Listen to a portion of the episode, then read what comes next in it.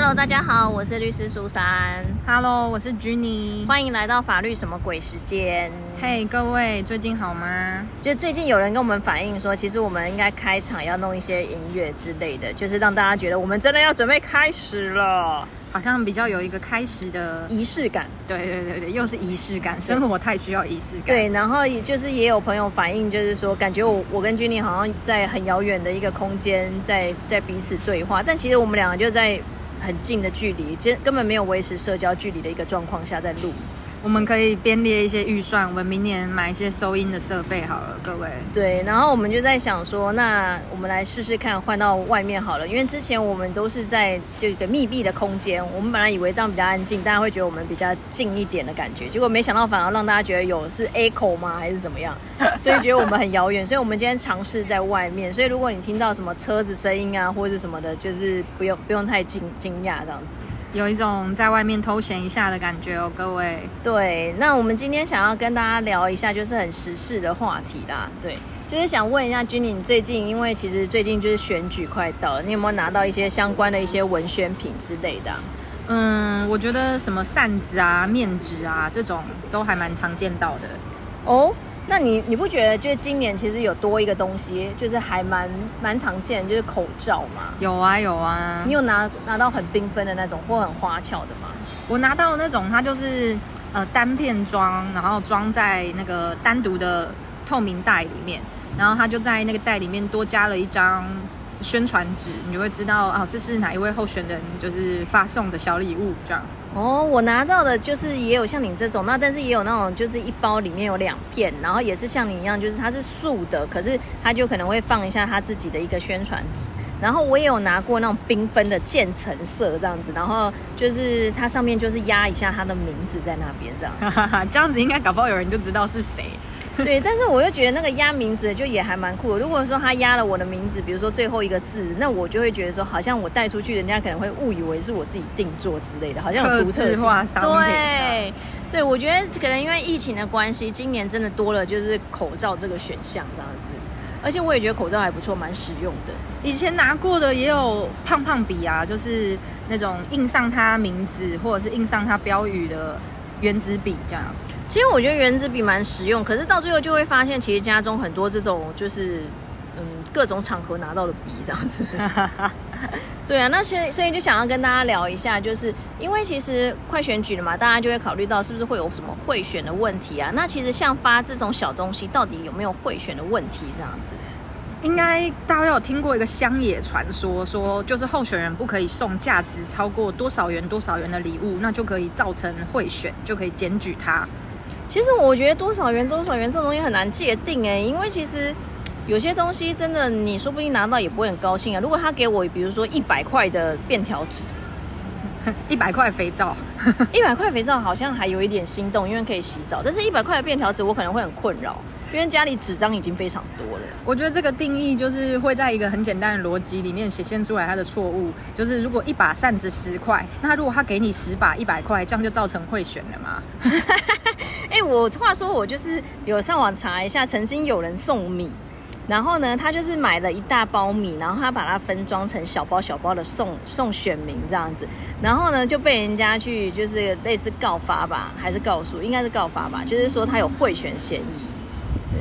然后到最后法院判是没有，那到底关于贿选，然后这里面比较详细的定义、清楚一点的，到底是什么呢？就是主要当然你还是要有一个会选的意图啊。哦如果说我今天送这个东西，我就是摆明的就是要会选的话，那当然就是会影，就是影响到你的选选举的那个投票的决定的时候，那当然就有可能。那再来还有，当然就是要能够足以影响到你的原本的，就是投票的的想法的的决定的一定东西，那个东西相对一定有某种程度的价值吧。如果说我送你一百包卫生纸，你会想要那个吗？所以简单的说，就是这个候选人，他其实是要用这一个不正当的手段来取得他的选，取得这个选举人的选票啊。对，然后其实像我刚刚讲的那个米，就是因为曾经也有人就是拿到一大包米，然后他就觉得这还蛮足以影响到他就是投票的决定，所以这个有可能这样子。所以这个就要去认定这个行为到底有没有主观的犯意？这个候选人是不是要贿选？真的用这样子的方式来影响别人？那再来就是这个东西的价值，不论它是怎么样的形式哦，这个东西的价值真的会让这个。有选票的人真的改变他的意愿哦。嗯，所以其实像刚刚君女有讲到，以前可能会说什么，是不是要用什么多少价钱来界定？其实价钱东这个东西反而它并不是唯一的标准，应该是说这个东西有没有办法足以到影响到你。那像之前也曾经真的各式各样去告发的那种案例都有，有人就是说因为有候选人送送那种选民他家就是一瓶高粱。然后就说高粱哎，高粱价值就是也有一定程度吧，早就超过可能我们认为的几十块了。可是呢，后来法官就判判定是认为说，他送你一瓶高粱，但是你们家一口就是一家大概有五口，就五个人，那这一瓶高粱的价值，让除了五下来的话，其实每一个人分到的价值也没多少，所以到最后还是认定无罪。嗯，有点奇怪，因为其实像现在我们讲，就是关于选举的利益交换啊，或许是存在的。那所以有些事情根本就是在现在还没有发生，就选举前还没有发生。那它是契约以后的利益的话，像这样子的利益交换会影响选举人的意图，影响你的选票的决定的话，这也算是一种贿选啊。对啊，所以其实我觉得它的界定、它的标准，其实说老实话，真的没有唯一啊。那像刚刚我讲那个米，那个最后其实法院判准也是没有判，就是贿选情形，而且它的原因还蛮有趣，就是因为过去啦，说老实话，他们就认为超过三十块就有可能会有贿选的问题。那但是呢，那个人他就把米分装成小包，然后除下来每一包那个米的价值大概才二十九块，所以就没有达到三十块的标准。所以三十块这个香远传奇可以被破除了啦。说实在，以现在通膨的程度来看，三十块也没办法买到什么了。真的，现在养乐多好像一瓶都已经十几块了吧？以前好像才五块，还是多少钱？对，所以我们会是从呃认定，就是告发单位还有法官，他们是会认定你这个行为是不是有要造成贿选。来做主观的认定，对，其实还是会回归到法条。一来就是你有没有这个贿选的主观的意图，那再来就是你这个这样的一个行为是否真的有影响到选民最后的决定。然后呢，其实像现在还蛮常见的一个就是发鸡排。发鸡排也是一个蛮有趣的问题，就是也有人会说，那鸡排呢？鸡排的价值就是不便宜呀，而且我真的会就是会想要吃那个鸡排，但是其实还是追根究底，回到我们刚刚讲，还是要看他今天发这个鸡排的用意，他就是要贿选吗？他就是要影响到你的投票的决定吗？其实这个都还是要个别的去做认定的。嗯，所以认定的时候就会是。进入程序里面，让法官和法院来做实质的认定。没错，到最后还是要实质的审查，然后看各种的证据这样子。那其实我觉得这是一个蛮有趣的一个，就是议题，跟大家顺便聊聊吧。而且刚好其实下个月就要投票了，我相信最近大家应该就是收到非常多类似的东西，所以才想说可以跟大家聊一下。然后选举的，就是相关的新闻啊，还有宣传也是铺天盖地而来。讲到底啊，你要针对有选票的人，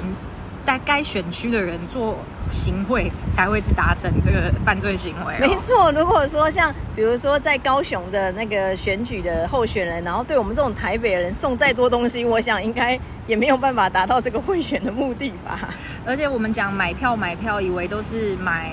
那个让你当选的票，那之前我们有别的县市首长有罢免案嘛？就连罢免案的票也会造成贿选哦。对，所以其实只要是关于投票的，会影响到一些决定的，都是有可能会构成那样的一个罪的，而且甚至影响你不去投票或投下废票也是有可能的哦。哎呀，讲到影响不去投票，这个最近的新闻好像也在炒这些类似这样的议题啊，那这个就太太有点。深入跟涉及到政治的部分呢，我们就不多谈了。对，所以关于你选举的权利啊，你行使或不行使，或是你要如何行使，这都是你神圣的一票，在呃在民主上，还有在法律上都具有很高的意义。嗯，那我们今天呢，就是想说跟大家分享这个，以及我们就是有考虑说，在未来我们的节目上，可能可以再做一些改变。那如果说你们有什么想法的话，也欢迎都跟我们讲哦。欢迎各位投稿各式各样的日常法律生活问题，跟我们分享哦。对，或者是说你也想要帮我们剪辑开场的音乐，也是可以的。你有什么作品想要在这里发表吗？真的，那我们今天这一集就到这边喽，下次见喽，拜拜，拜拜。